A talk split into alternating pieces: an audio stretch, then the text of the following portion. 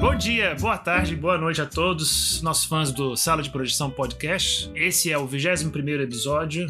Estamos muito empolgados para fazer esse episódio sobre Eyes Wide Shut, de olhos bem fechados. Último filme do mestre Stanley Kubrick, com Tom Cruise, Nicole Kidman, Sidney Pollack, né, que é grande diretor, infelizmente já faleceu. Todd Field faz uma ponta muito interessante, pena que ele desapareceu, já era diretor de cinema também, fez aquele filme In the Bedroom, não sei como é que é em português no quarto. Filmão. E Alan Cumming faz ponta, é, faz o bellboy que dá em cima do Tom Cruise, muito engraçada a cena, dá um toque de leveza no filme o sotaque dele meio escocês, meio americano, acho ótimo. E, e, e, esse filmão que tem muita gente que, é, que odeia, muita gente que adora, ele é um filme de grande respeito. Eu, eu assisti esse filme pela primeira vez e achei no cinema. É, a gente pode falar disso um pouco, né? O filme ele começou, ele, a estreia dele foi tão aguardada, né? Teve tanta expectativa porque o Stanley Kubrick ficou tanto tempo fazendo esse filme, né? Tanto no processo de criação, quanto as filmagens, quanto a edição, né? Parece que a edição demorou mais de um ano para ser feita. Ele realmente demora para fazer a edição desse filme. É, e ele faleceu antes do lançamento do filme também. É, a primeira versão, a primeira edição que ele aceitou, que estava mais ou menos pronta, ele colocou pro, pro estúdio assistir, pro Tom Cruise e pra Nicole Kidman assistirem. E, e aí eles assistiram, e aí quando foram falar, pô, Stanley, muito fera, o filme muito bonito, vai ser muito polêmico, controverso. Quando foram falar com ele, ele, ele morreu, né? Teve um ataque cardíaco. Morreu quatro meses depois de finalizar a primeira versão do filme. Então essa realmente, essa versão que a gente assistiu é, é a versão, a primeira versão do Stanley Kubrick, né? Provavelmente ele teria mexido bastante no filme ainda, né? Por muito tempo. E talvez a gente nunca tivesse visto esse filme, né? Talvez o filme nunca tivesse visto a luz do dia, se não fosse a morte dele. Então, é, tá aí. Filme pra gente discutir, vários símbolos, várias coisas interessantes pra gente conversar aqui no podcast. André, André está vacinado. Tá totalmente ferrado aqui. Cansado, com febre, mas vai fazer o podcast que ele é nosso colega da batalha aqui.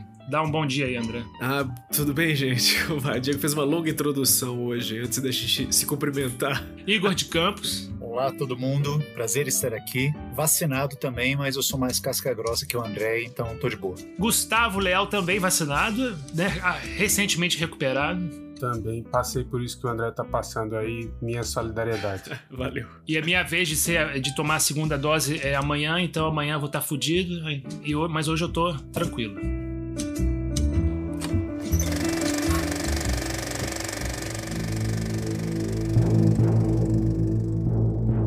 Igor, você me ensinou a. Todo mundo sabe, né? Não sei se vocês se lembram, mas eu e Igor, a gente, é, eu e Igor nos conhecemos já desde, os, desde a adolescência. Então o Igor é o responsável pela, por eu gostar de Stanley Kubrick, né? Quando eu comecei a assistir os filmes dele, eu não, não entendi, achava muito chato. Comecei por 2001, que eu achei um porre, achei insuportável, não entendi por que tanta gente amava 2001. E o Igor, mesmo com 16 anos, 17 aninhos lá, intelectualzinho, não, é lindo, é maravilhoso, você tem que assistir, muito bom, sabe? Um pedante, um pedante com 16 anos. Mas aí, aí o, Igor insistiu e não, veja outros filmes dele, cara, veja Laranja Mecânica. Aí assisti Laranja Mecânica e falei, uau, fantástico. E depois de um pouco mais velho, eu acho que o, o Kubrick não só dramas, né, não só filmes assim mais carregados, pesados, mais dramáticos, né, ou de terror, né, iluminado, mas ele fez também uma das melhores comédias de todos os tempos para mim. Assim, acho que para mim é uma das top 5 comédias de todas já feitas, que é, é Doutor Fantástico. É, como é que é o nome inteiro do filme? É algo como Doctor Strange Love or How I Stopped Worrying and Loved the Bomb. Como eu parei de me preocupar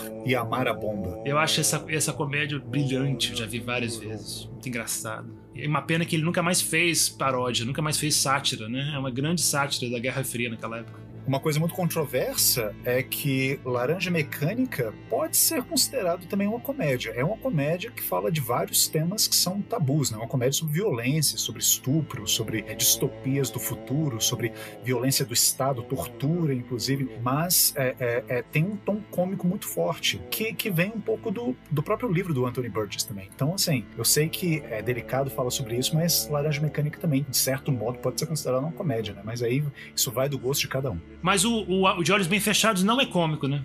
Não, não é cômico. Eu acho que é o filme mais sério, mais sisudo dele. Vou falar aqui rapidamente minhas impressões. É, esse é um filme que eu assisti no cinema há muitos anos. Eu assisti no falecido Cine Carinha aqui em Brasília. E eu saí do, eu saí do cinema extasiado. Gostei muito de ver esse filme. E foi uma coisa, foi uma experiência bem interessante naquela época, porque eu acho que foi a única pessoa que eu conhecia, né, que gostava desse filme. Né? Todo mundo falava mal desse filme, todo mundo achava esse filme muito estranho, muito weird. E, bom, vocês já, já sabem que o fato de ser estranho e weird, para mim, é um atrativo. Né? se, se, o filme ele é estranho, ele é esquisito, ele é weird, então eu vou gostar dele, muito provavelmente. E esse eu acho que é o filme mais estranho, né? Mais é, eerie do Stanley Kubrick. Ele tem uma atmosfera muito pesada, muito carregada. E eu acho excelente essa observação que você fez, porque de fato esse é o filme mais sisudo do Stanley Kubrick. Não sei se é porque é o último filme dele, não sei se ele já, não sei, havia intuído que talvez esse for, essa fosse a última obra dele, mas, bom, é um filme que eu, eu gosto muito dele, assim, o que eu vou dizer por agora. Aprecio muito, até hoje eu, eu gosto muito do filme. Uh, eu li, pra gente gravar o podcast, né, eu li o romance do, a novela, né, do Arthur Schnitzler.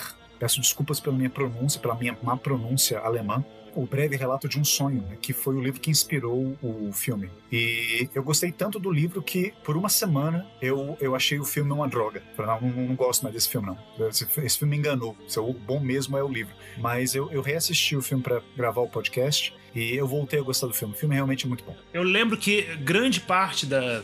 Eu acho, na minha opinião, que desse negócio que todo mundo achou o filme ruim quando, quando o filme saiu no cinema, né? Ninguém gostou do filme. Foi por causa das expectativas criadas pelo, pela, pela campanha publicitária do filme. Eu lembro que aquele trailer ele é muito enganoso, porque era um trailer teaser, é um trailer bem curtinho do Tom Cruise e a Nicole Kidman pelados, assim, se seduzindo, se abraçando, assim, né? E a, cantando aquela música, né? I, I, did a bad, bad thing e tal, né? E aí você achava que ia ser um filme sobre, com muito sexo e você, todo mundo tava esperando que iam, iam ver o Tom Cruise e Nicole Kidman transando no filme e ia rolar um monte de coisa pesada e o filme não é exatamente... Não tem um monte de sexo explícito no filme, não tem, tem muito pouco. E, e o filme não é exatamente sobre sexo ou sobre... É, é, claro que envolve muito sexo, mas eu acho que as pessoas é, imaginavam uma coisa que o filme não é. Imaginavam um filme meio meio, eu acho que parecido mais com, com os filmes do Adrian Lyne, sei lá, Atração Fatal ou, ou Infidelidade, uma coisa assim. E o filme não tem nada disso, é um filme do Kubrick, sabe? Então é, as pessoas foram ver o filme e aí eles têm essa cena que tá no trailer, que se abraçam, se beijam, e, e aí fica subentendido que eles vão transar, mas não, não mostra nada, não aparece, não tem nada. E aí ninguém imaginava que ia ter aquela cena longuíssima, né, do, da orgia e dele lá naquela casa, né, com a máscara e tal, com aquela música sombria e aquele pianinho tão...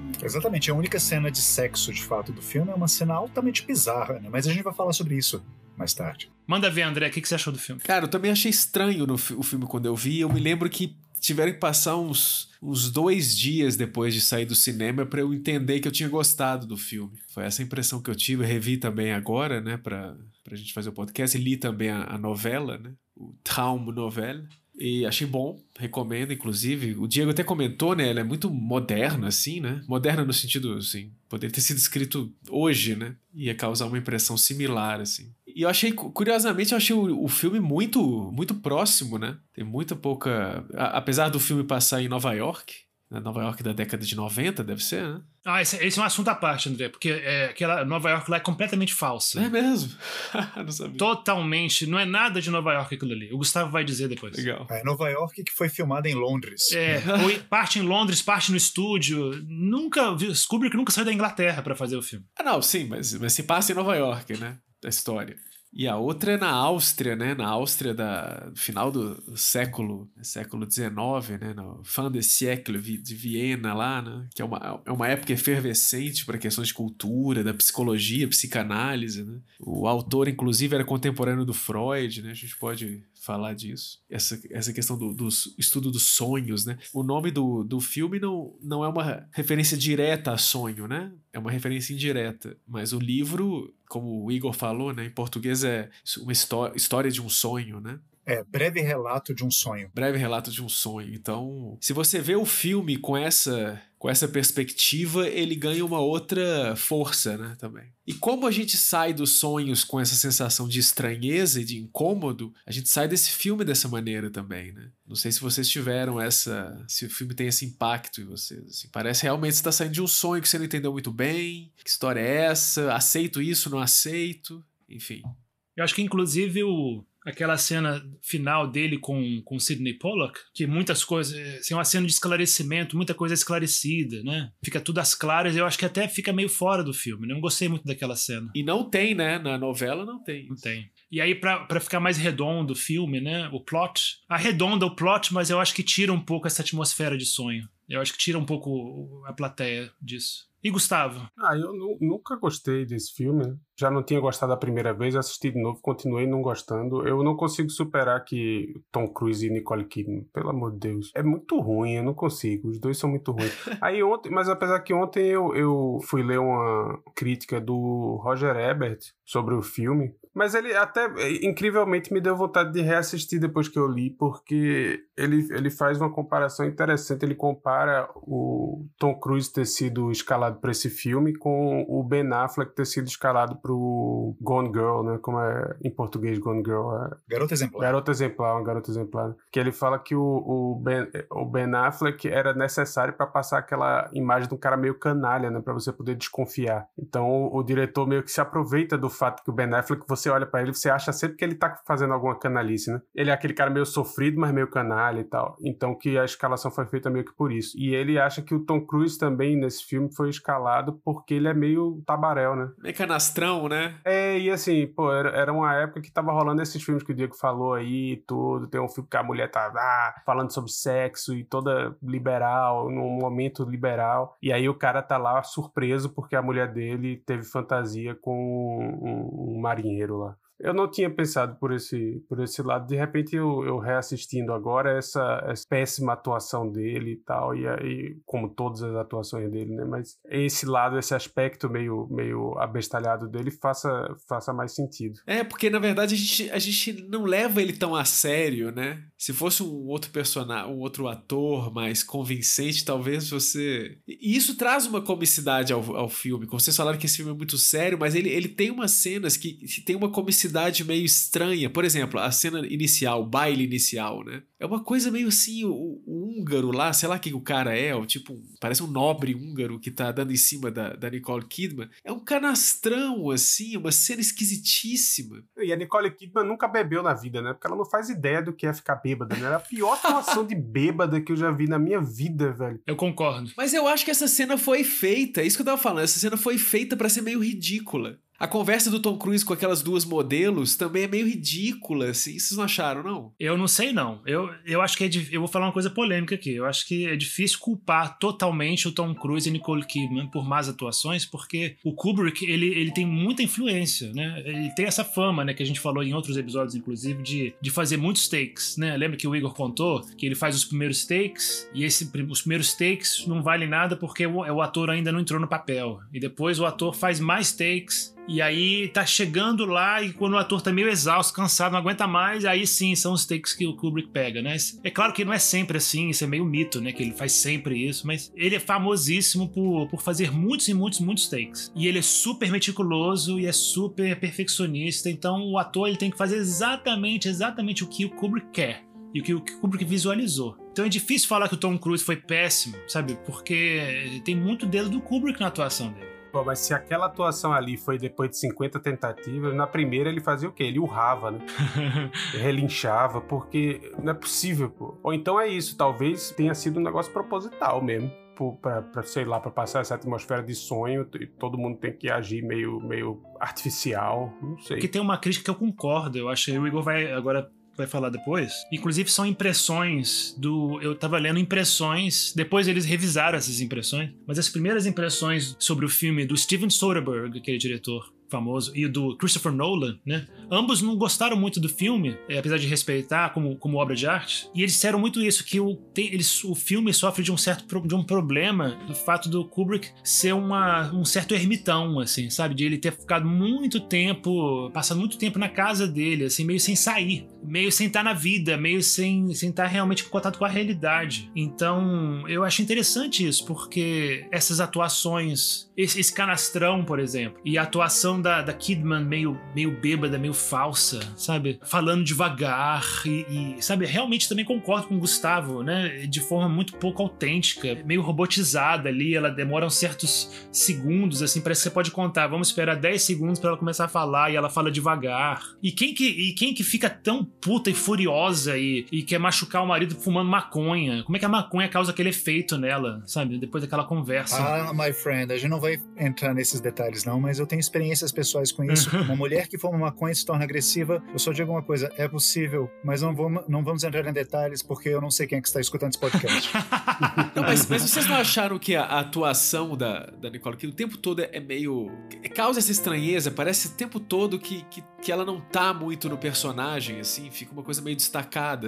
Ela contando o sonho, por exemplo, quando ela conta o sonho para ele na cama, eu tive essa mesma sensação, assim. A conversa final também, são conversas um pouco irreais, assim. Então, eu acho que o filme tem esse objetivo de, de ter essa sensação de que o tempo todo tá uma coisa muito real acontecendo. Ah, eu acho o seguinte, eu acho que foi muito boa, na verdade, a escolha do casting pelo Tom Cruise pela Nicole Kidman. Não porque eu acho que o Tom Cruise e Nicole Kidman sejam esses grandes atores. Aliás, eu confesso que eu gosto muito mais dela como atriz do que dele como ator. Mas assim, enfim, eu acho que a escolha desses dois, né, foi muito acertada na época, porque o filme ele é sobre um casal em crise, basicamente. Ele é sobre um monte de coisas, né? Mas assim, ele parte de um casal em crise. Agora, que casal em crise é esse? Caralho, é o Tom Cruise e a Nicole Kidman, que na época eram casados e eles fazem o papel de um casal. Então, assim, você imagina é, é, o que, que, se projetava no Tom Cruise e na Nicole Kidman naquela época. Eles eram um casal, né, o Golden Couple. Eles eram os namoradinhos da América. Ele muito bonito e muito bem sucedido, ela também muito bonita e muito bem sucedida. Os dois lindos e talentosos e ricos. Eles eram um casal que todo mundo queria ser, na verdade. Ou então que todo mundo queria levar para cama. Então, essa ideia de colocar o casal perfeito como sendo o casal em crise, encontrando uma, uma, uma rachadura sem tamanho, né, que os levam a um abismo no casamento deles, eu acho que essa foi uma ideia muito interessante. Eu acho que, que se esse filme fosse feito hoje em dia, teria que achar um casal que correspondesse a essa imagem do público. É, isso faz sentido mesmo, você escolher esse casal, que e aí tem uma mistura um pouco do, da expectativa em relação aos, aos atores misturado com o filme, né? Certamente teve essa escolha baseada Sim. nessa. E a expectativa é essa que foi frustrada, inclusive, porque justamente como, como é o casal que todo, todo mundo desejava, todo mundo queria ter ou ser na época, então todo mundo foi pro cinema achando que ia ver uma cena de sexo. Olha só o que, que seria, né? Uma cena de sexo uh, entre Tom Cruise e Nicole Kidman. Uau! É. E não teve. O filme é altamente frustrante nesse sentido. E o filme mostra, na verdade, o que não funciona num casal, né? Na dificuldade do, do casal se haver com as suas fantasias, com seus desejos, etc. Né? Então, tem uma frase no filme, uma fala de um diálogo logo no início, nessa festa, né, nesse baile, que enquanto a Nicole Kidman tá conversando com aquele barão lá, húngaro, né, aquele nobre lá, que é um personagem sedutor que estaria num filme dos anos 50, 60, né, mas não dos anos 90, né, totalmente anacrônico aquilo ali enquanto Tom Cruise está falando com duas mulheres muito bonitas, muito interessantes. E, e aí tem uma, uma fala na, nessa hora que ele pergunta assim para elas: Então, meninas, onde vocês estão me levando exatamente? E elas falam: A gente está te levando até onde o, o arco-íris termina. Eu acho que essa fala ela, ela traduz bem essa essa situação que acontece em talvez qualquer casamento, em todos os casamentos, né? De que você tem, essa, tem a possibilidade de ter uma vida dupla, né? uma vida secreta fora do casamento. Tanto na, no reino só da fantasia, nos sonhos, quanto na realmente, se você quiser colocar isso na, na vida real. Né? Então, meio que dividir, não sei se vocês concordam comigo, né? Eu meio que dividi é, dois lugares, né? Dois lugares abstratos para um, um marido e para uma esposa, né?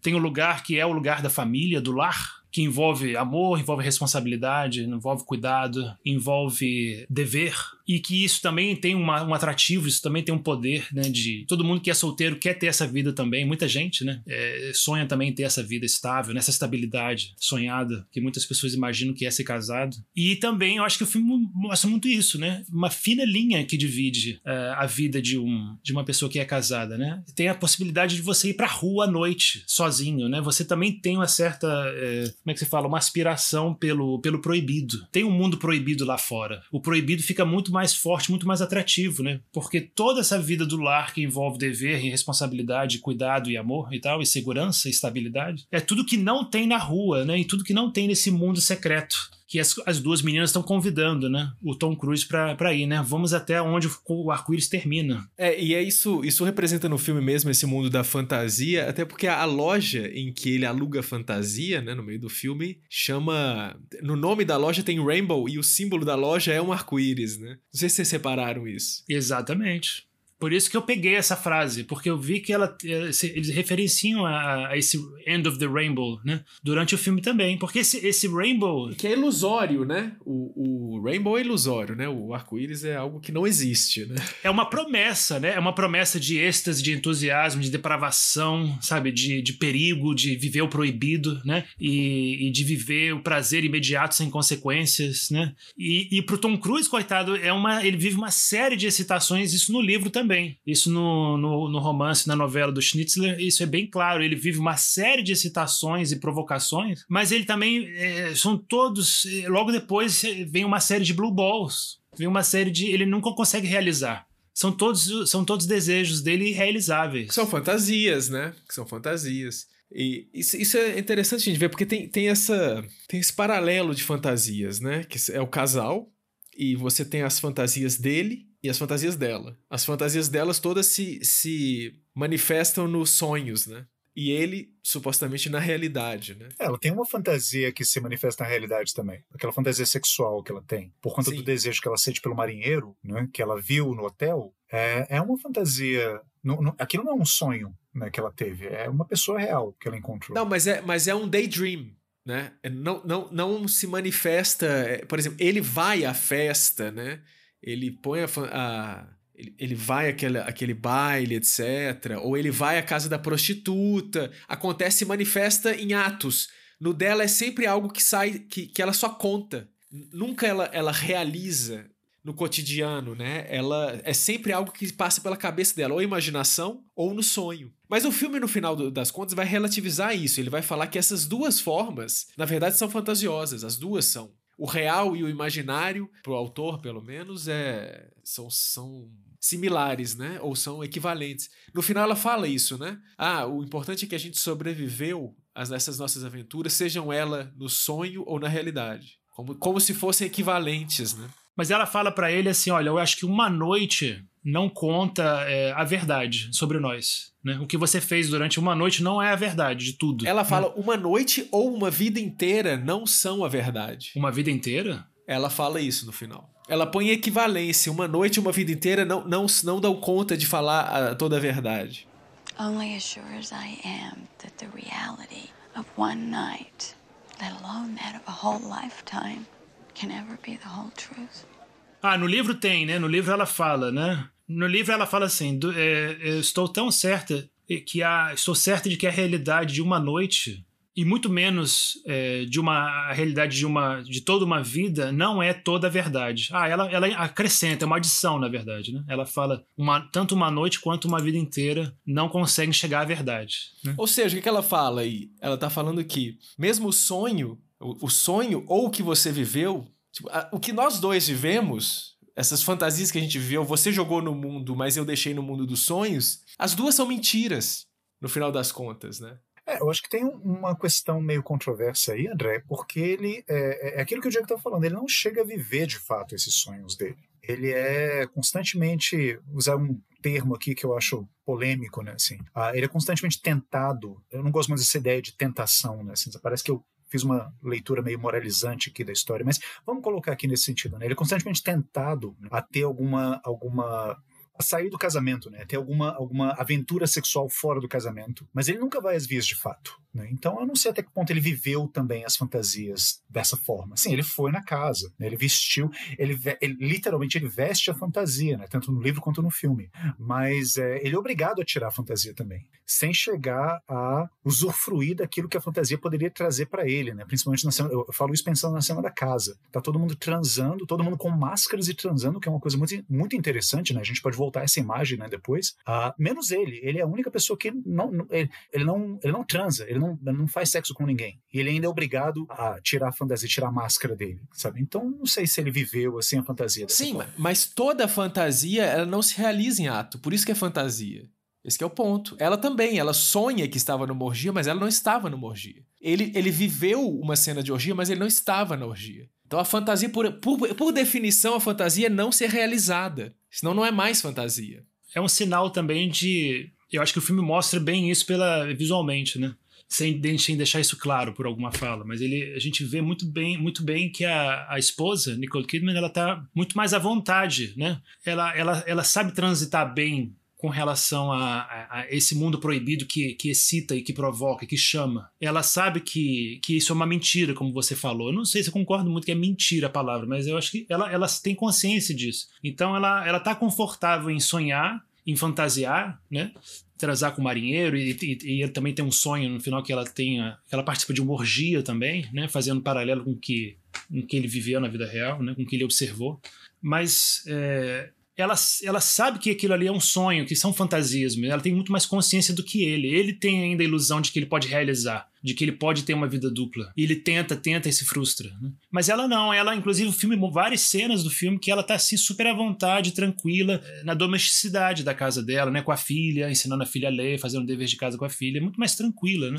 Ela parece uma, uma personagem muito mais segura que o Tom Cruise. Você não acha que isso é aparente, não? Você falou que ela, ela tá muito mais à vontade, né? Digamos, vivendo a vida real dela. Você não acha que isso é uma aparência? Não, acho que não. Eu acho que o filme mostra, não sei. Eu, eu acho que não. Eu acho que a, ele, ele também tem esse ponto, o filme. Ele mostra que a, a, a mulher, em geral, historicamente também, ela, ela tá muito mais é, confortável. Ela, se, ela fica confortável nesse papel de cuidadora também.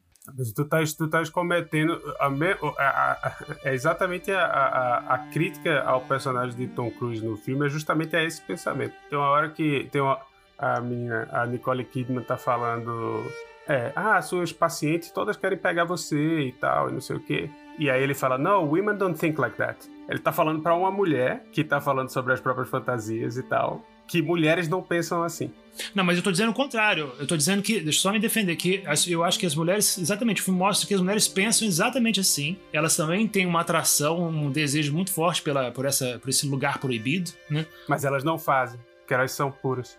Ela, não é que são puras, né? Mas eu acho que o personagem da Nicole Kidman, ela tá. É, ela sabe no fundo que ela não precisa realizar aquilo, que aquilo ali pode ser só uma fantasia. Mas tu tirou isso da onde? Do filme. Pois é, eu acho que eu acho que isso é muito controverso. Assim, eu acho que é, é, é interessante a leitura, mas é, é, é uma leitura controversa porque é, eu acho que o choque que o Tom Cruise tem, vamos nos colocar no lugar do Tom Cruise. Eu acho que o choque que todos nós temos, né, naquela cena em que eles fumam maconha e ela faz aquelas revelações para ele, é justamente a ideia que por debaixo dessa fachada de domesticidade que se tem, né, você tem uma pessoa com sentimentos e desejos vulcânicos e você acredita ou pelo menos opta acreditar, que ela não tem nenhum tipo de é, problema com isso. Ah, não, mas ela sabe direitinho, né? Que o que é fantasia é fantasia, mas o que é vida real é vida real. Então ela aceita as coisas do jeito que elas são. Será? Eu acho que aquela cena justamente ela dá a entender que talvez não. Há, há justamente um abismo ali. Há uma coisa muito mais, muito mais profunda. Olha,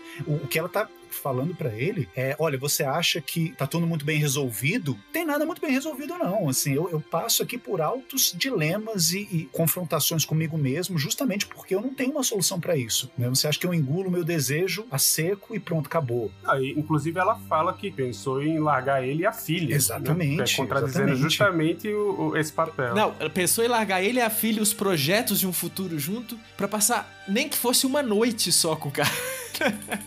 com o marinheiro. Exatamente. Você confronta, está conf se confrontando com um desejo vulcânico e totalmente animal e irracional, e, e isso é, é, é, lindo e assustador. Assim, eu, eu, acho essa cena fantástica. É interessante isso, né? Pensando aí no desenvolvimento da narrativa, né? Que ele, ela fala isso pra ele, né? E ele fica com aquela cara dele, né? Assim, de meio assustado, tipo, não tô acreditando que eu tô ouvindo, né? E começa, inclusive, ele, ele absorve essa fantasia dela, e a gente vê cenas depois, ele está sempre pensando nisso, né? Imaginando ela na cama com, com o cara. Mas o que, é, o que é curioso é o seguinte: você numa conversa como aquela, você pode. Ele poderia falar, ah, cara, essa mulher quis me sacanear, tá doidona aí, falou uma parada. Mas o que, o que, que é a cena seguinte, que eu só entendi da, da segunda vez que eu vi o filme? Ele recebe, no, no meio dessa conversa com ela, ele recebe uma ligação, que é do. de um cliente dele, né? Ou do pai de uma cliente dele, não sei, ou de uma amiga, que, que morre, né? E ele era o médico do cara e ele vai lá visitar, né? E, e dá, fazer as condolências junto a essa, essa outra personagem, né?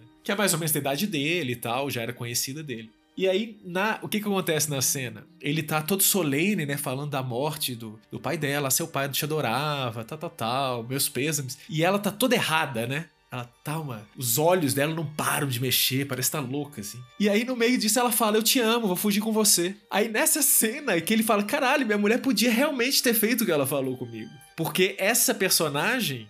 Da, que, cujo pai morre, ela encarna a fantasia da Nicole Kidman, né? E, inclusive, o ator que faz o marido dela lembra um pouco o Tom Cruise, né? Ele tá com lembra. um cabelinho parecido, assim. Inclusive, eu achei que é um Tom Cruise mais bonito até, né? E, Gustavo, você ia falar um negócio também? Não, é porque eu, eu, um desses, dessas críticas, não sei se foi a do Roger Ebert, que alguém descreve o, o, Tom Cruise, eu acho que nesse filme, né, o personagem, perfeitamente como um, um eunuco com blue balls. Como, como seria blue balls em português? É, é... Blue balls, né? A gente fala que uma pessoa está com blue balls, que um homem, né, particularmente está com blue balls, quando ele tem uma experiência sexual frustrada. Ou melhor, quando ele se frustra antes de ter uma experiência sexual. Então, é aquele caso, por exemplo, assim, uma situação em que é, você sai é, é para encontrar a sua namorada, sua parceira, sua amante, não sei, a pessoa com quem você vai realizar, vai fazer sexo, né? E você vai justamente pronto para isso, mas aí no meio do caminho acontece alguma coisa, você sofre um acidente, você está terminando de tomar banho, aí você sai de chuveiro chuveiro, aí você tropeça e quebra a perna. Aí tem que ir pro hospital. Olha só, então você ia fazer sexo e acabou. Ah, tá, pô, que foi o exemplo mais dramático de Blue Balls que eu já vi na minha vida. Porque é, é, é, é dramático. Blue Balls é um negócio dramático. É sério, é sério, sério. Tá, você, tá, você é adolescente, tá ficando com a menina e o pai dela chega em casa. Isso é Blue Balls, Igor. Não precisa quebrar a perna de ninguém, não. Enfim, eu achei essa descrição perfeita, né? Um, um eunuco com Blue Balls. Porque é isso, ele tá com Blue Balls e uma coisa que ele não conseguiria realizar porque ele é um eunuco, né? É, nesse sentido, cada vez mais eu entendo a escalação do, do Tom Cruise, né? Que é esse cara séptico, nunca fez sexo na vida, né? Ele, ele faz a secretária marcar é, o, o, dia que ele vai fazer sexo, né? Deve ter no contrato pré-nupcial dele quantas vezes por mês ele faz sexo com, com a mulher tem que fazer sexo com ele. E é isso, por isso que eu acho que eu, eu para mim é exatamente o oposto do que o Diego falou. Eu acho que ele é o cara que tá bem adaptado na, na, no conforto familiar. Ele é que quer que as coisas sejam só sejam pacatas, né? Ele quer uma mulher pacata e ele quer viver a vida pacata dele, continuar como um eunuco com essas fantasias todas. E o que desarranja ele é ele ver a força da fantasia da mulher dele, que ele nunca imaginou que fosse uma coisa específica, entendeu? Uma coisa é a sua mulher dizer, ah, claro que eu acho fulano bonito. Outra coisa é a mulher dizer especificamente que viu um marinheiro que pensou em largar ele, largar a filha só para passar uma noite com o marinheiro. Então o filme inteiro é essa experiência dele como eunuco, visitando fantasias que ele não, não vai conseguir realizar, porque ele não tem condição. E a mulher tá o tempo todo olhando para a cara dele dizendo, meu amigo, ou você cria um pinto e vira homem, ou você me larga e vai, vai resolver essa sua Blue Ball, sei lá como. É, ela fala isso no final, né? Com uma palavra só, né? É a última palavra que é maravilhosa, né? Que não tem no livro. There's one thing we have to do. Fuck. É, mas é isso, é uma, é uma, é uma cobrança, né? Como se ela tiver. Ela, ela tá cobrando ele. Tá cobrando, com certeza. Concordo com você. Eu vejo o ponto de você e do Igor, eu achei realmente muito interessante o que vocês estão falando. Mas eu ainda acho que ela não dá nenhuma indicação de que ela fala, né? Ela pensa, ah, eu até pensei em largar tudo para ficar, para passar pelo menos uma noite com esse marinheiro, sabe? Mas ela não faz, ela nunca, ela nunca dá nenhuma indicação de que ela poderia fazer aquilo. Ela não, não dá, ela é a primeira cena do filme quando ela é seduzida lá pelo, pelo cara húngaro, tal, pelo nobre húngaro. Ela tá muito tranquila, muito segura, assim, bêbada, mesmo bêbada de que ela nunca vai dar para aquele cara lá, de que ela nunca vai, vai subir lá pro, pro segundo andar e dar uma trepadinha, uma rapidinha com ele, assim, sabe? Eu acho que ela já está meio, meio pós-ilusão de que aquilo ali, que, que isso pode ser possível, que viver as duas vidas é possível. Eu acho diferente, assim. Eu acho que, bom, eu só ia falar aquela hora que eu concordo com o Gustavo, né? Eu acho interessante essa leitura dele como um eunuco, o Gustavo ter usado essa palavra, porque, bom, assim, eu, eu, eu, eu não tinha pensado nisso, mas uh, eu, acho, eu acho uma leitura bem interessante, Gustavo. Eu acho que naquela cena em que, em que ele fala para Nicole Kidman, a famosa cena, né, que eles fumam maconha, eles, eles revelam, né, o desejo um para o outro, né, em que ele fala das mulheres bonitas que ele atende no consultório dele, Uh, que sexo é a última coisa que passa pela cabeça dele. A própria ética profissional dele exige né, um certo tipo de, vamos colocar assim, descarnalização. Exige que o homem, nesse caso, nesse contexto, obviamente não mostre o desejo dele. Se ele tem algum desejo, ele obviamente não vai demonstrar. Por motivos éticos, claro. Você é um médico, não, não, pode fazer isso durante uma consulta. Muito profissional, claro, assim, eu concordo com essa postura, mas obviamente para o sujeito isso, isso tem um, um ônus você se dissociar do seu desejo dessa forma, seja por quais motivos, por motivos profissionais ou por motivos familiares também. Ah, não vou ter desejo, não vou me permitir ter desejos por mulheres assim, porque afinal de contas eu sou casado, eu tenho uma filha, eu tenho todo um projeto de futuro com minha esposa. Seja por motivo que for, há essa descarnalização e, e é interessante essa figura do eunuco, né, sendo usada aqui para entender o personagem do Tom Cruise. Agora uma, uma, uma outra coisa rapidinho também que eu queria falar sobre isso que a Nicole Kidman, que a Nicole Kidman fala, lembrando também que, que ela não realiza fantasia com marinheiro não porque ela não quer. É, ela só realiza na cabeça do, do, do, Tom Cruise. Não, não, ela não realiza essa fantasia. Do, é, é, só realiza na cabeça do Tom Cruise, né? É engraçado. Né? uh, mas ela não realiza essa fantasia com o marinheiro, né? Ela não, não efetiva essa fuga. Não é porque ela não quer ou porque ela não teve oportunidade, mas porque aconteceu, como ela mesma falou no relato, né? Um, uma espécie de Deus ex machina na hora. E o cara foi chamado, ele recebeu um telefonema, um telegrama, enquanto ele estava hospedado lá no hotel, o marinheiro, e ele teve que se retirar às pressas Agora, se ele tivesse ficado lá, a gente não sabe o que, que, teria acontecido. Então, dizer, ah, ela não quis realizar a fantasia, não sei, eu acho polêmico também, assim. Sabe? Será que ela não teria realizado a fantasia se ele tivesse ficado lá mais tempo? Ele teve que se tirar, então ela nunca vai saber, a gente nunca vai saber. E ela confronta, e ela, ela joga justamente isso para ele né, né, nessa cena, nesse diálogo. Ela confronta ele com isso. Sabe, olha, você não tem ideia da profundidade do meu desejo. Você acha que eu tô aqui totalmente plena e sem nenhum tipo de cisão interna por conta disso? Não, você está enganado, sabe? De certa forma, o que ela está falando, e eu entendo, e eu entendo o horror que o personagem de Tom Cruise sente nessa hora, o que ela está falando para ele é basicamente, olha, eu gosto de você, eu te amo, a gente tem uma família, tá tudo bonito assim, sabe? Mas tem limite se o marinheiro me olhasse, se eu tivesse ficado mais tempo no hotel, se ele não tivesse recebido essa correspondência, esse telefonema, sabe-se lá Deus, eu teria fugido com ele, mas assim na Marol. E não é porque eu não te amo, mas olha, tem alguma coisa stirring aqui dentro de mim que é muito mais forte que qualquer projeto de futuro que eu tenha com você. Então, ó, se cuida aí, é. fica de olho. E na verdade é, é, não tem limite, né? Porque o desejo e a fantasia não tem limite, né? É, o sonho que ela conta para ele é, é, curioso, né? No livro é bem detalhado, né? Bem bonito, assim, as imagens e tal. E o no, no, no filme é, é, mais rápido, né? Não lembro se no filme, no filme ela, ela fala do, do sonho que ela tem, que ele chega em casa e ela tá rindo, né? Ela tá, ela tá dormindo e ela tá dando gargalhada. E quando ele acorda, ela fala: ah, me conta seu sonho, me conta seu sonho. E ela começa a contar, né? E a gente vê no relato do sonho que a cena do sonho em que ela estava dando gargalhada antes de acordar era uma cena em que ele estava sendo crucificado. Ela estava deixando ele em sacrifício, né? E era o momento que ela estava dando gargalhada.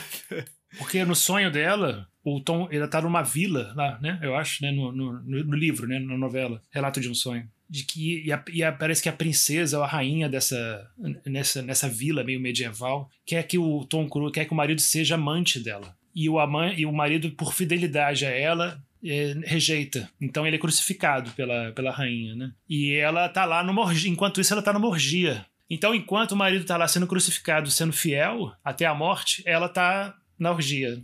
E ela tá rindo. Essa, essa cena no livro eu achei muito, muito mais interessante, muito superior à, à cena do filme. A cena do filme é interessante também, mas eu gosto, eu gosto de ter visto essa ideia no livro, né? Ou seja, no final das contas ela fala assim, olha, você está sendo a, a, sua fidelidade a mim, né? A sua fidelidade ao nosso casamento é um sacrifício que você está fazendo em seu próprio benefício, sabe? Porque eu não pedi para que você seja sacrificado. Aliás, eu acho ridículo você estar sendo, você está se sacrificando por mim dessa forma e você ainda expor isso de uma maneira supostamente heróica como se você estivesse me fazendo um favor. Ou seja, como um Cristo, sabe? Que é uma outra. Novamente, não quero incorrer em outra rant, assim, aqui, mas também é uma outra imagem altamente assexual, né? Assim, eu, eu, tô muito, eu tô muito satânico, né? Eu devia você corta, Thiago, você corta qualquer coisa que eu falo não. Mas isso aí eu acho interessante mesmo, porque é exatamente isso. É o imperativo dela o tempo todo no filme, para ele, outra expressão em inglês, né? Grow a pair, né?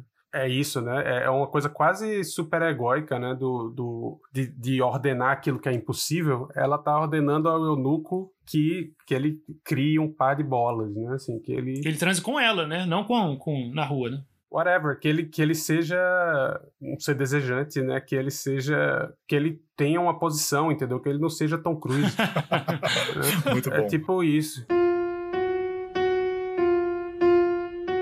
Queria apontar pro, pro exatamente para um negócio que uma as duas fantasias dos dois a, a, dele, quando ele entra nesse baile de máscaras, né? Que é uma cena quase religiosa, inclusive, a gente evocou a questão da, da crucifixão. E, e a cena em que ele entra no, nesse baile, né? Que apesar de, de ser um ambiente supostamente hipersexualizado, porque tem orgias, pessoas nuas, é totalmente é, é religioso, né? Você tem é, música sacra tocando, né? As roupas, né? Parecem cardeais, aquela coisa toda. No passado, cara, a experiência estética numa igreja, numa missa, era era isso que te levava para uma outra dimensão, né? Essa dimensão do sagrado. É uma experiência estética, é uma experiência que satisfaz os sentidos, né? Sentidos do corpo.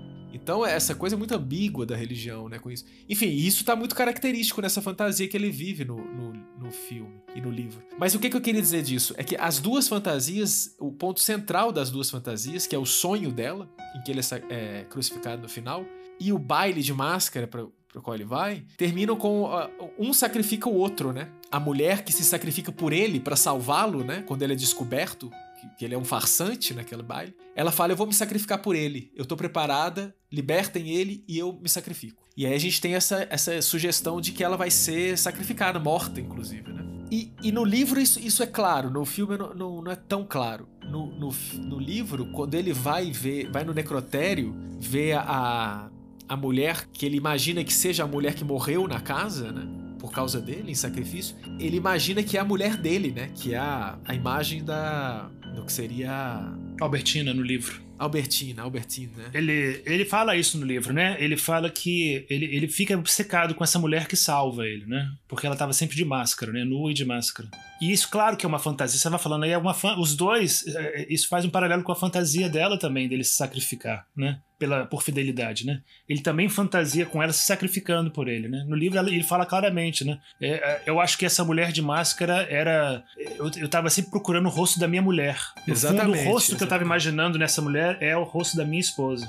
Né? No filme eles põem uma atriz que lembra vagamente a, a Nicole Kidman. É. Eu não acho, não. Não, mas lembra um pouco, assim, é o cabelo um pouco parecido. E ele fica olhando, assim, para ela, né, de forma intensa. Enfim, é, suge é sugerido né? No, no, livro ele fala, no filme é sugerido isso. Mas é um desejo que cada marido, e o desejo do marido da, da, e da esposa de, de, que o outro se sacrifique, se sacrifique por ele, né? Interessante Mas isso. isso né? dizendo, no, no, no, na, na, hora dela, quando ela vê ele sendo crucificado, ela tá rindo. É. Né? é. acho que tem uma diferença, pois é, eu acho que tem uma diferença grande. Ele fica super culpado.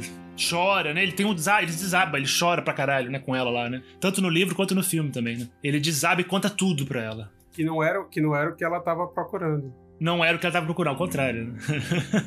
ela fala depois da loja de presentes, não, não precisa me contar tudo. Let's fuck.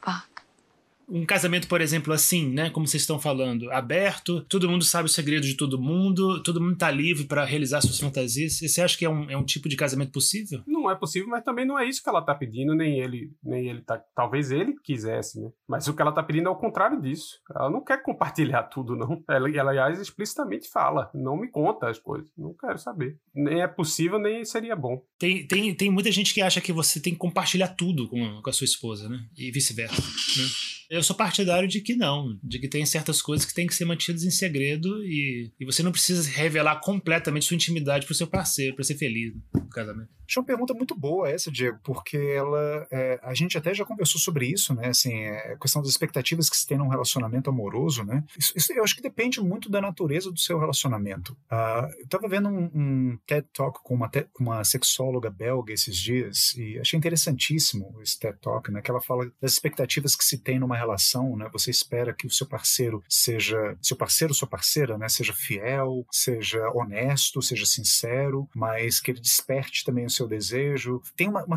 a gente a gente faz uma série de expectativas contraditórias, né? E deposita todas elas numa pessoa só, né? E quando eu falo assim, expectativas contraditórias, né? É da própria natureza do desejo que haja alguma espécie de mistério, né? Você deseja justamente aquilo que você imagina que falta, né? Assim, colocando de uma forma bem simples e tosca, né? Você deseja basicamente aquilo que você imagina que falta em você e aquilo que você projeta ou enxerga no outro, mas você não sabe ao certo. O outro ele permanece um enigma para você em vários sentidos, né? Então, quanto maior esse enigma, maior talvez o desejo que você sente, né? Porque justamente o desejo é uma forma de é uma forma de você entrar em contato, né? Ter conhecimento, né? Daquele outro, o que que, o que que é isso, né? Quem é essa pessoa? O que que essa pessoa significa para mim? A partir do momento que você sabe tudo, né? Que é também um, das, um dos pré-requisitos, digamos assim, do, do, do, ideal de casamento que muitas pessoas têm hoje em dia, né? Assim, ah, minha esposa, meu marido, ah, me conta tudo, a gente sabe tudo, não, não tem segredos, minha vida é um livro aberto. Sim, mas e onde é que tem um espaço para o desejo nisso? Assim, não existe uma, uma, uma, série de expectativas que estão entrando em, em choque nesse caso, né? Você quer ter, ter desejo por uma pessoa que você ao mesmo tempo conhece tão bem a ponto de você saber tudo dela e poder prever tudo que ela vai falar, tudo, tudo que ela vai dizer, porque você já sabe dela e tudo, e, e você não suspeita de nada, e você sempre, sabe? É muito complicado isso, eu acho que não tem uma solução muito para isso, não, mas. É, é... Eu acho, na verdade, que é impossível, porque essa hipótese de você contar tudo pro outro, ela já é falsa, porque você mesmo não sabe tudo sobre você mesmo. É, eu não conto tudo para mim mesmo. Exatamente. Então tem coisas que eu não quero saber para. é porque o filme, ele, o plot, ele, ele tem esses pontos de virada quando eles contam essas, quando eles revelam essas fantasias um pro outro, né? Então, é, isso acho que o filme quis tratar um pouco também, né? Agora, vou, é, se mudando um pouco o foco, eu estava interessado em perguntar para vocês, né? E, porque isso também faz parte do diálogo final, né? Ela tá falando para ele, né? De novo aquela fala, né? Que uma noite ou mesmo uma vida inteira não eles não contêm toda a verdade, né? Exato, é. É uma forma de perdoá-lo, né? E ele fala também assim como um sonho também não diz toda a verdade, né? Assim como um sonho não é apenas um sonho, na verdade, né? Um sonho diz muita coisa. Vocês acham que o sonho realmente diz muita coisa? Vocês acham que o sonho ainda é um, um instrumento é, fundamental na psicanálise? Um, um, um instrumento para se conhecer, para conhecer melhor o outro? Eu, eu acho que é a melhor coisa da, da psicanálise, inclusive para encantar quem nunca leu, nem, nem nunca pesquisou nada sobre psicanálise, é a análise de sonho. Né? Acho que é um negócio é, é indesviável. Assim. Você, quando você começa a fazer as primeiras análises dos seus sonhos com base em Freud, é surpreendente, assim, porque é impossível você negar a validade.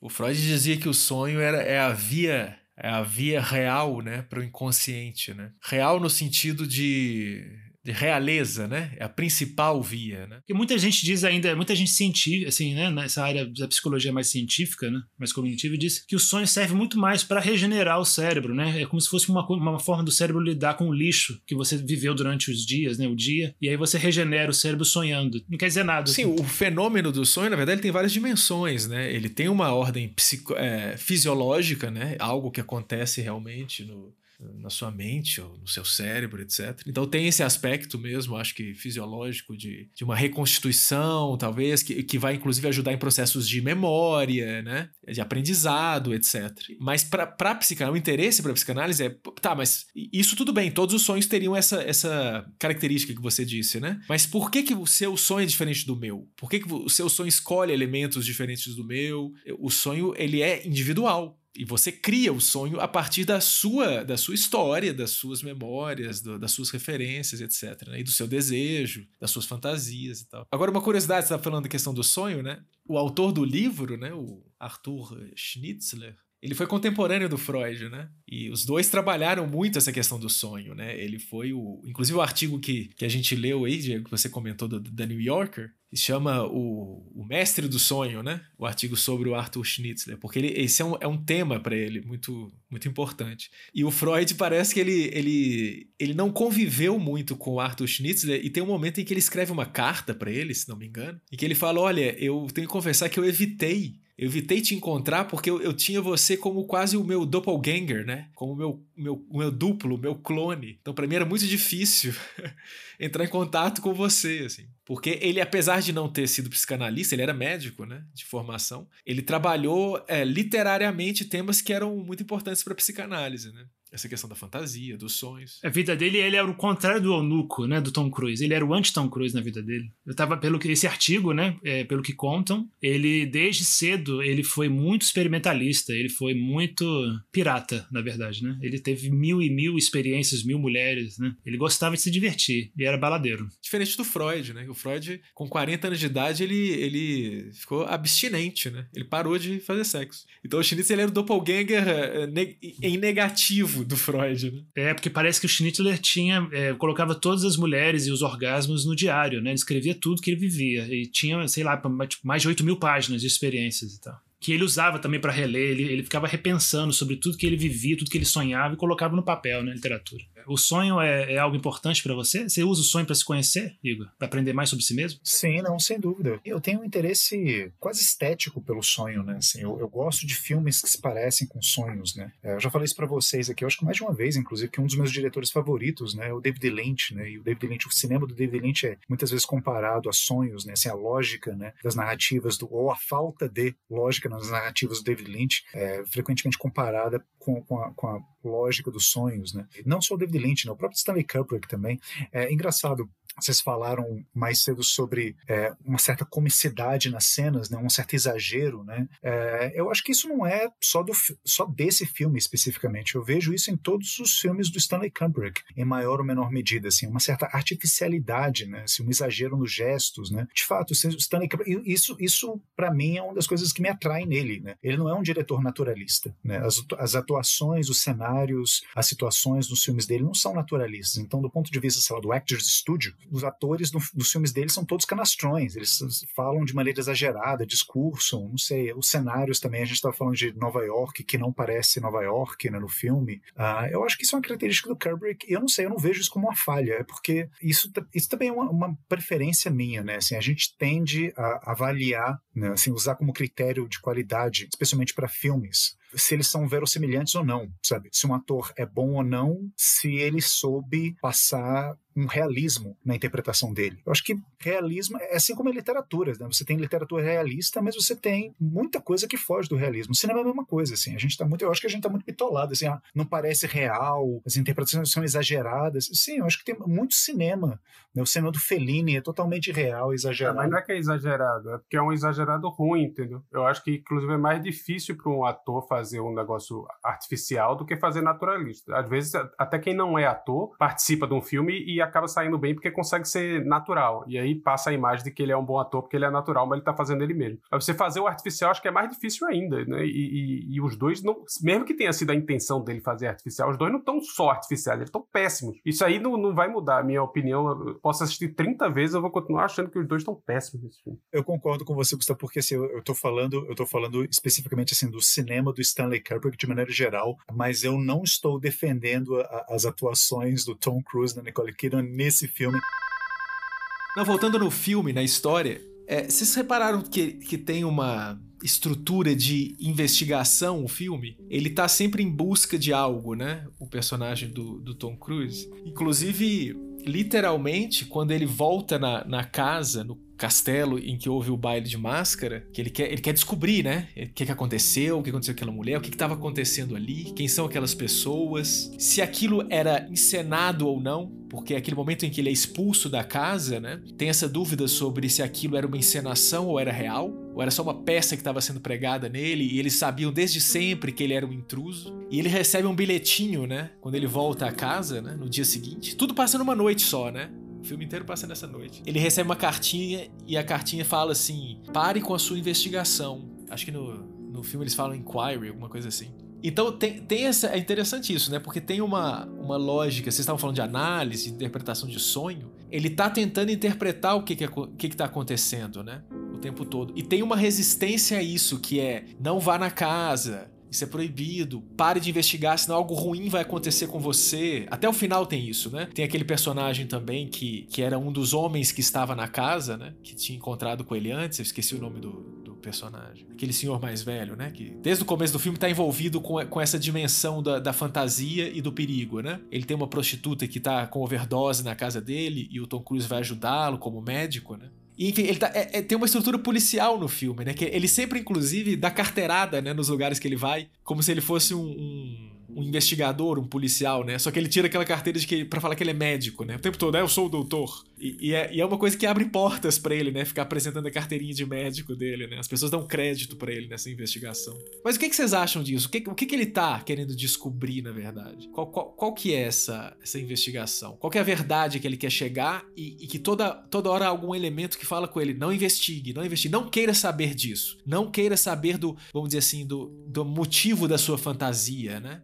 Bom, é interessante isso. Realmente tem uma estrutura policial, investigativa. Eu acho que, como muitos filmes policiais também, especialmente assim, quando eu falo filmes policiais, né, eu tô partindo do padrão de narrativas do, do cinema no ar norte-americano dos anos 30, dos anos 40. Hoje em dia é um pouquinho diferente, mas assim, enfim. Toda investigação leva você necessariamente à descoberta de alguma coisa que é, o personagem principal quer saber, mas ao mesmo tempo. Uh, ele não deveria saber. Agora, ele não deveria saber porque é, esse conhecimento pode ser perigoso, ele pode trazer algum problema para ele no mundo real, digamos, ou ele pode não querer saber, ele pode não gostar de saber que eu acho que é o segundo caso aqui. É, é engraçado porque, André, você falou dessa relação entre o Schnitzler, né, o autor do livro, e o Freud, né? Então, assim, a gente faz esse link né, entre Freud e Schnitzler, né, entre uma interpretação, obviamente, freudiana dessa história, mas é, é bom, assim, eu, não tenho um background freudiano muito sólido quanto vocês, né, mas eu entendo, posso dizer que eu entendo um pouco mais de, de psicologia analítica, né, que vem de Carl Jung,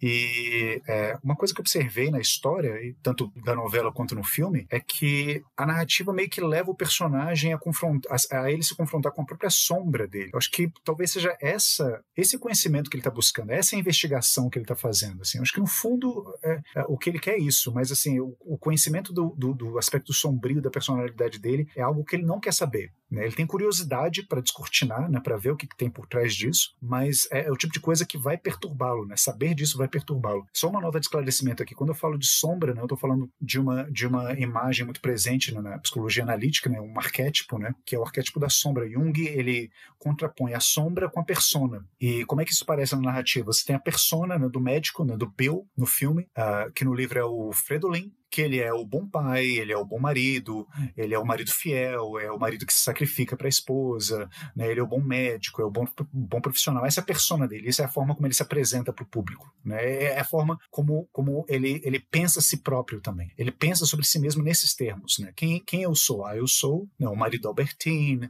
tá tudo bem comigo, sabe? eu sou fiel, sou amoroso, sou carinhoso, mas é, tem um outro aspecto dele que está escondido, que é revelado por meio dessas aventuras noturnas, que acaba que no final das contas a gente não sabe se é sonho, se não é, se ele está vivendo aquilo realmente ou se não, se aquilo é alguém que é, montou para que ele vivesse ou não. Ah, no livro isso aparece numa parte em que ele fala que ele aspira a um outro tipo de vida. Na versão que eu tenho do livro não tem página, então vou ler aqui uma parte que ele fala que ele está transtornado, né, depois que ele saiu do apartamento da Marianne, né, assim, que é a, a filha do ex-paciente dele que faleceu. Ele está perambulando pelas ruas, né, e ele fala: "Sim, trair, enganar, mentir, representaram uma comédia em toda parte, diante de Marianne, de Albertine, do bom Dr. Rodiger, diante do mundo inteiro. Levaram uma espécie de vida dupla, ser ao mesmo tempo médico trabalhador, confiável e promissor, o bom marido e pai de família, e por outro lado um devasso, um sedutor, um cínico a brincar com as pessoas, homens e mulheres a seu bel prazer. Naquele momento, aquilo lhe parecia formidável,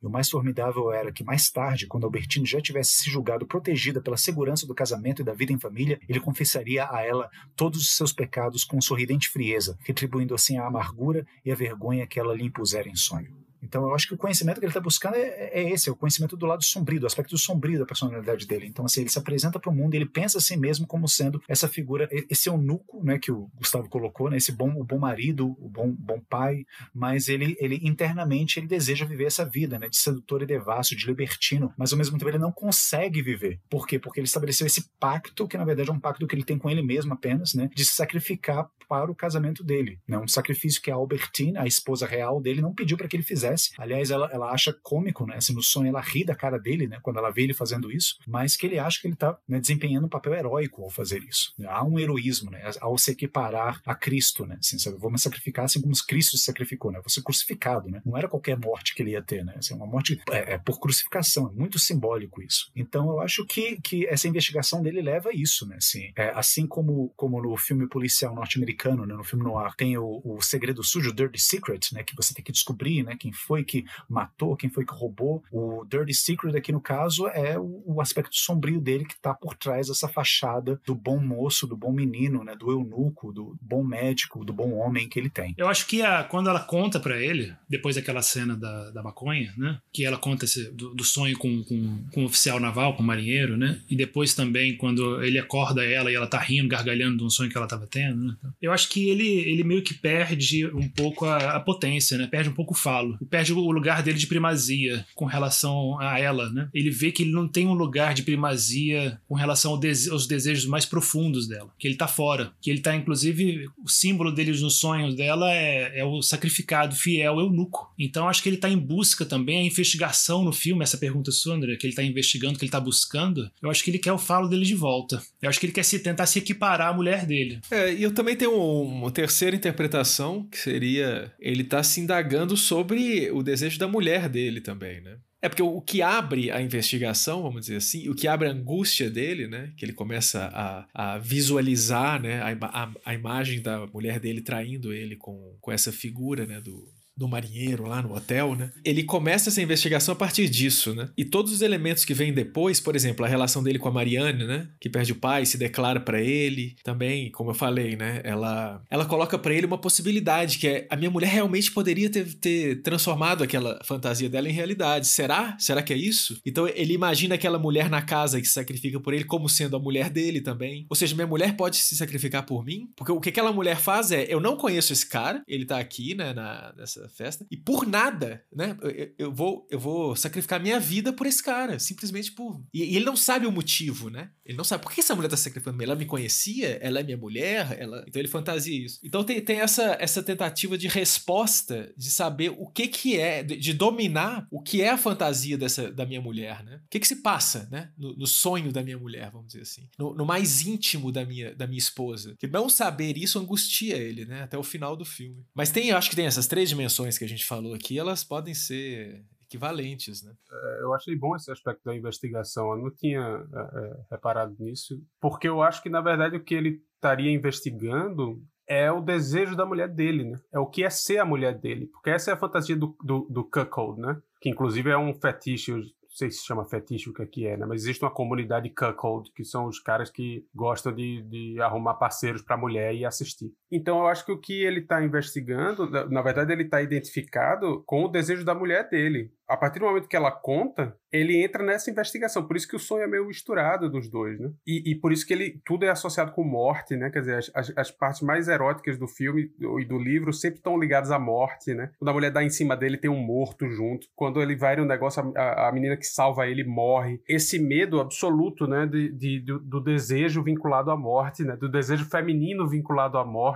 É, então é bem, bem freudiano século XIX mesmo, assim eu acho que é, que é um medo que, que todo mundo, principalmente homens, passam, né? No, no medo de processo de, de castração, medo do, de descobrir a mãe como ser desejante, mas que não deseja ele, né? Que deseja uma outra coisa. A dificuldade dele de, de, de entender esse desejo feminino, que é, um, que é um outro desejo mesmo, que é incompreensível para um homem. E que se você entra muito nessa espiral aí de tentar buscar, você, você se perde, né? que é que você vai achar? Você não vai conseguir achar, né? Se você entrar nessa e, ficar correndo atrás, você vai passar a vida toda correndo atrás e, e vai enlouquecer. Não sei o que é que aconteceria, porque é, é impossível, né? é inalcançável. Resumindo, então, você está dizendo que é, quando o marido está identificado com o desejo da mulher, ele está destinado a entrar numa espiral sem fim. Eu, desse tipo de identificação, sim, porque não é, não é um, um ouvir digamos, um ouvir respeitoso do desejo da sua mulher, né? Porque é isso, ah, ele quer investigar. A mulher falou tudo para ele, né?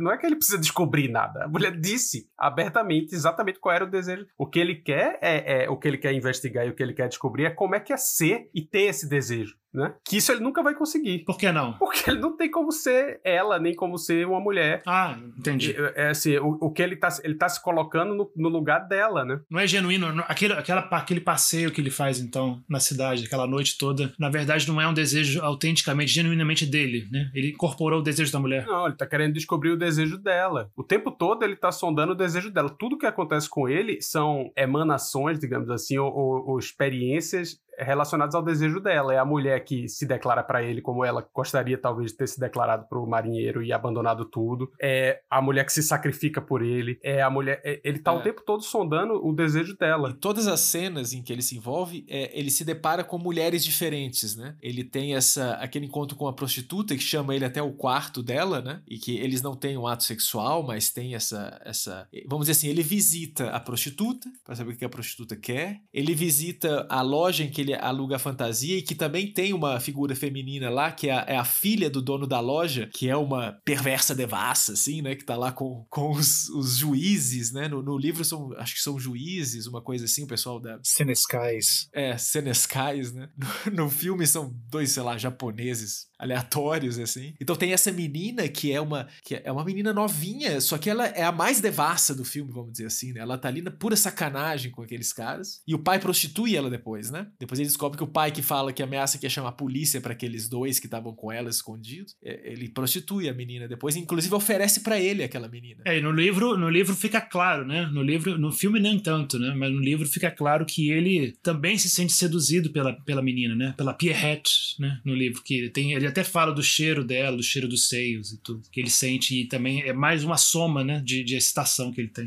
na noite. Depois a mulher da casa que sacrifica por ele, né? A mulher mascarada. Não sei se tem uma, um outro encontro ainda posterior a esse, se não me engano, tem também. Mas ele, ele tá sempre de encontro com essa, esses avatares do feminino e do desejo feminino e da, da sexualidade feminina, né? Uma coisa que acabou de me ocorrer aqui. Existe essa associação, né, tanto no livro quanto no filme, entre o desejo, mais especificamente o desejo que ele vê nas mulheres, e a morte. Né? Existe esse binarismo, né? desejo e morte. É um desejo, vamos colocar aqui, um desejo sacrificial. Eu posso me sacrificar para realizar esse desejo. É mais ou menos isso que a personagem da Albertine, do Nicole Kidman, quer dizer para ele. Olha, eu abriria a mão de você, de Helena, nossa filhinha, do nosso futuro, para poder viver essa aventura com o marinheiro. Ou seja, eu me sacrificaria, de certo modo metaforicamente falando, para poder viver o meu desejo. Assim como a mulher na festa também se sacrifica, ah, existem esses dois lados da moeda que se complementam, né? O sacrifício e o desejo, né? Sacrificar-se para o desejo. Ele não consegue fazer isso porque, como o Gustavo já falou, ele é um eunuco. Ou seja, o desejo dele não tem esse alcance, não tem essa profundidade que o desejo da Nicole Kidman tem. Então, talvez essa viagem toda dele seja na tentativa de descobrir isso nele mesmo. Será que eu tenho isso em algum ponto? Será que eu consigo ter um desejo que me confrontasse com minha própria própria morte, uh, no livro isso aparece de uma forma bem interessante. Caramba, nossa, acabei de, acabei de ter um insight aqui. No livro isso aparece de uma forma bem interessante, porque é, não sei se vocês repararam, eu até sublinhei essas frases no livro, mas no livro ele é caracterizado como um covarde, não é? Em vários momentos no livro, é, o, o, narrador fala: ah, não, mas. É, ele, ele, se questiona, mas tá dizendo que eu não tenho coragem? Ah, mas eu não tenho coragem. Não ser percebido como alguém que não tem coragem é um ponto sensível para ele. Então, essa imagem de covarde. Tem uma cena no livro e no filme que, que mostram bem isso, que é aquela cena em que ele, ele encontra uns jovens na rua que esbarram nele né, e fazem chacota dele. Exatamente. Que no, no, no filme é muito caricatural, mas no livro é mais sutil, né? Ele imagina se ele deveria duelar com os caras, por exemplo, né? Isso, no livro a gente tem acesso ao que ele pensa nessa hora, né? E ele realmente tem isso que você está falando, que o Igor tá falando, né? Ele, ele vê que ele tem que se confrontar com a covardia dele. Né? Exatamente, a covardia que ele tem é, é diante da morte, assim, um medo, um medo terrível que ele tem da morte, né? Assim, ele, ele não vai com a prostituta, no final das contas, porque ele fica com medo de pegar uma doença venérea, né? E morrer. Ele não duela com o cara que esbarra com ele na rua, porque ele tem medo de, é, sei lá, ser atingido por um tiro e, e, e, morrer. Então tem várias coisas que ele faz, ou melhor, que ele não faz, por medo da morte. O que, assim, várias coisas, o que, o que nos leva a pensar que ele é um personagem que patologicamente ele foge da morte, ele foge dessa experiência, ou qualquer coisa que remeta a ele a essa experiência. E como o livro e o filme trabalham com o desejo sendo equiparado à morte, ele foge do próprio desejo, porque no final das contas é isso que ele faz. Não, é isso, é, é como num sonho, né? Porque essa coisa da, do perigo do desejo, né? da morte do desejo, é, é, é, faz parte do inconsciente, né? Essa associação. Tanto que no sonho, quando você chega na parte com em que o desejo está mais próximo de ser exposto, é a parte que você acorda assustado, né? É, você não, nem, às vezes, nem no sonho você consegue realmente chegar a cumprir, né? E se você pensar o filme como um sonho, é isso, né? Toda vez que ele chega perto de alguma coisa que vai tocar ali, né? Bordear o desejo, ele passa para uma outra coisa. Ele nunca, ele nunca efetiva, né? Ele vai de cena em cena, né? E aí ele vai sendo, né? Vai recebendo os xingamentos de por que, é que ele não consegue, né? Ele não tem coragem, ele tá, ele tá no lugar errado. É, então, na verdade, eu acho que o que ele tá preso é na muito mais nesse lado da punição, né? E da morte. Ele tá. Tanto que quando é a fantasia dele é que ele vai voltar pra mulher depois e vai confessar tudo. Ele tá preso nesse negócio do, do, do confessar e da punição e do não sei o que. É isso. O grande. A grande linha que ele tá seguindo aí é a linha do, da culpa, que é uma linha muito masculina, né? A linha da culpa e do, do da punição e da confissão e blá blá blá. E aí, de repente, ele depara com esse, essa outra linha, que é a linha do desejo desejo da mulher dele um desejo sem culpa, né? Assim, um, um desejo que ri na cara do, do, sacrifício, né? Que ri do sacrifício é, dele. Sem medo da morte. Sem medo né? da morte. E aí, eu, assim, eu, eu, só não acho que necessariamente tem que ser ah, é o desejo dele ou é o desejo da mulher. O desejo é um negócio é, é, imaginariamente fluido. É, não existe desejo seu próprio, né? Todo desejo vem de fora, tudo vem de fora. A não ser que você acredite numa coisa mística, assim, quase. Mas assim, você absorve tudo, né? Desejo também é desejo do outro, sempre. E é desejo do desejo do outro, né? Assim, é, é, é uma, um, um, tonel das Danaides, só para colocar uma referência sofisticada e intelectual como eu sou. Ele tinha desejo pelo desejo dela, de, de fato. Né? Isso então, mas isso faz parte do. Isso faz parte do, do, do, desejo dele também, entendeu? Se tentar entender. Eu fico pensando assim, não é um negócio ele, Tom Cruise. Só é pra, para pra imaginar que, sei lá, 50% da pornografia do mundo é boquete. E os homens estão assistindo aquilo ali. O que é que ali? É um pinto e um rosto, né? você tá identificado com quem nessa porra, né? Quando você tá assistindo isso. Então, é, é uma coisa que faz parte do desejo masculino também. Essa, esse, esse mistério, né? O desejo, que no fundo é desejo da mãe, né? Enfim, que no fundo é a mesma coisa. Que a psicanálise pode ser resumida em um parágrafo, no fim das contas. Parece que a gente tá sempre se repetindo, né? Mas é sempre é, é isso mesmo essa identificação com, com essa, essa, curiosidade e esse medo do desejo feminino. Né?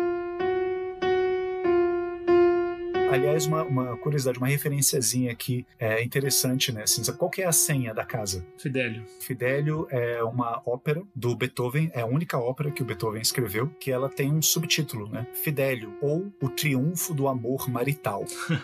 de, de fidelidade, um homem fiel. Altamente irônico, né? E, e, tem uma outra coisa também, quem dá essa senha para ele é o cara que abandonou a medicina, né? Deixou de ser o doutor, né? O, colega dele de faculdade. E tá sempre longe da, da, da, família, né? Tá sempre viajando no trabalho, né? Viajando, tocando. Vocês estavam falando do, da questão da coragem, né? Você vê que ele, ele só ele só fala assim, ah, eu vou te contar tudo pra mulher dele quando ele imagina que ela descobriu, né? Que a, a, a máscara que ele usou na, na festa que ele perdeu em algum momento tá, tá no, em cima do travesseiro dele, né? Visualmente muito forte essa cena, né? Muito boa essa cena. Visualmente muito forte, muito boa e é, um, é uma cena de um horror existencial, assim, sabe? Com um significado simbólico muito interessante, né? Porque o horror dele vem ao descobrir descobri que a esposa dele estava dormindo com a máscara dele. Isso é, para mim, eu acho isso muito junguiano. Muito bom, né? Assim, ele volta da noite, né? Das noites de investigação e aventura dele para descobrir que, olha, no final das contas, a minha esposa estava dormindo apenas com a minha persona, com a minha casca exterior, né? Mas ela não estava dormindo com quem eu sou de fato. Eu sou algo muito mais insondável, complexo, nebuloso e sinistro do que esse esse Fidélio aqui, eunuco, que ela estava dormindo aqui, com quem ela estava se relacionando, com quem eu achava que ela estava se relacionando, porque na verdade é muito mais estranho.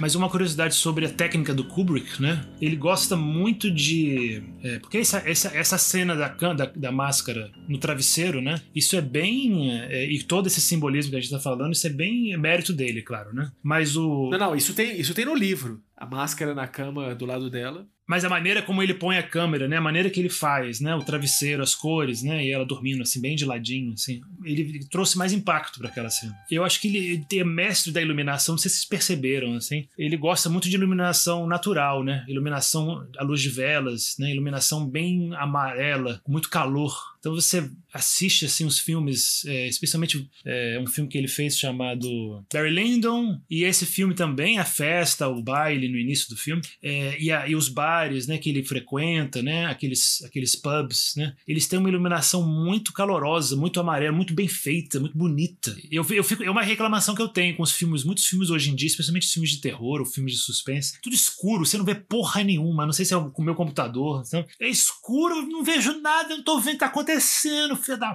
puta? E o, e o Kubrick, não, vê tudo.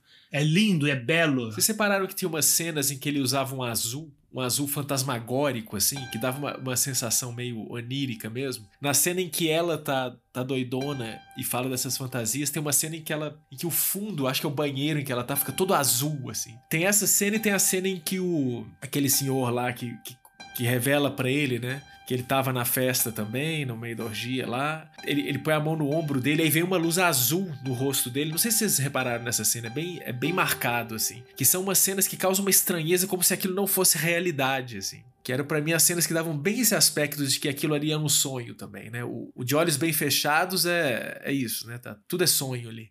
E a gente não falou numa coisa que agora não vai dar mais tempo, mas que é interessante, que é essa a contradição do título em inglês que se perde em português, né? Mas que porque de olhos bem fechados não é não é exatamente uma tradução para não pega o, o, a contradição do eyes wide shut né? em inglês.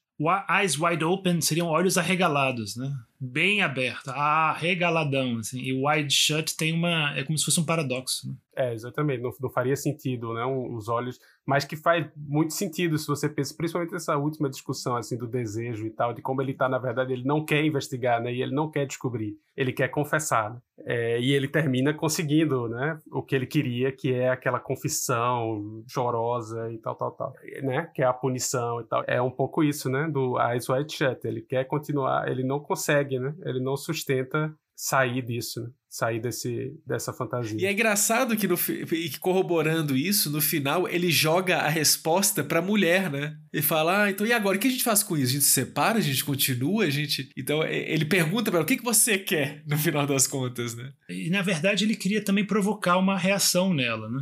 Emocional sobre ele, né? Esse, eu, eu, vejo muito assim, o desejo masculino de confessar tudo. Ele, ele, ele quer ver a mulher chorando também. Ele tem um prazer um pouco sádico em confessar, né? Eu quero que ela chore por mim.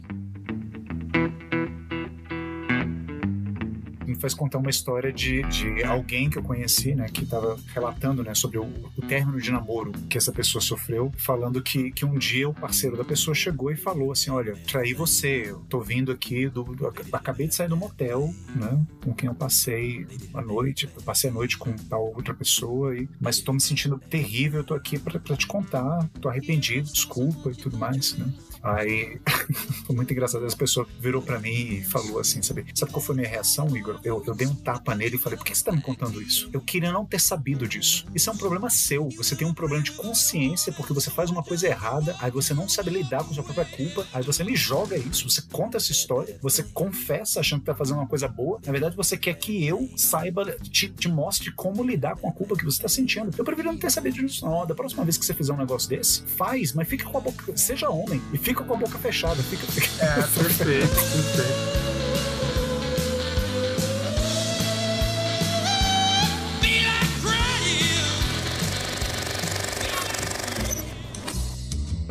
Esse foi mais um Sala de Projeção. Espero que tenham gostado bastante. Espero que, tenha, que a gente tenha acrescentado a fruição do filme. Espero que assistam o filme de novo e, e apreciem mais. E o próximo filme do Sala de Projeção vai ser o filme polonês Guerra Fria, Cold War, diretor Pavel Palikowski. Lindíssimo, ainda não vi o filme, estou muito empolgado para ver. Não perca e um abraço para todos. Igor de Campos, muito obrigado pela sua participação. Eu que agradeço, foi mais uma excelente conversa aqui. Muito obrigado a todos e todas que escutaram a gente também, que acompanharam a gente até agora. E até a próxima grande André Vicente. Obrigado pela participação, pela, pela participação febril. Só tem meio André aqui conversando com vocês nesse momento. um abraço, gente. E do psicanalista em remissão, Gustavo Leal. Muito obrigado. Valeu, até a próxima semana.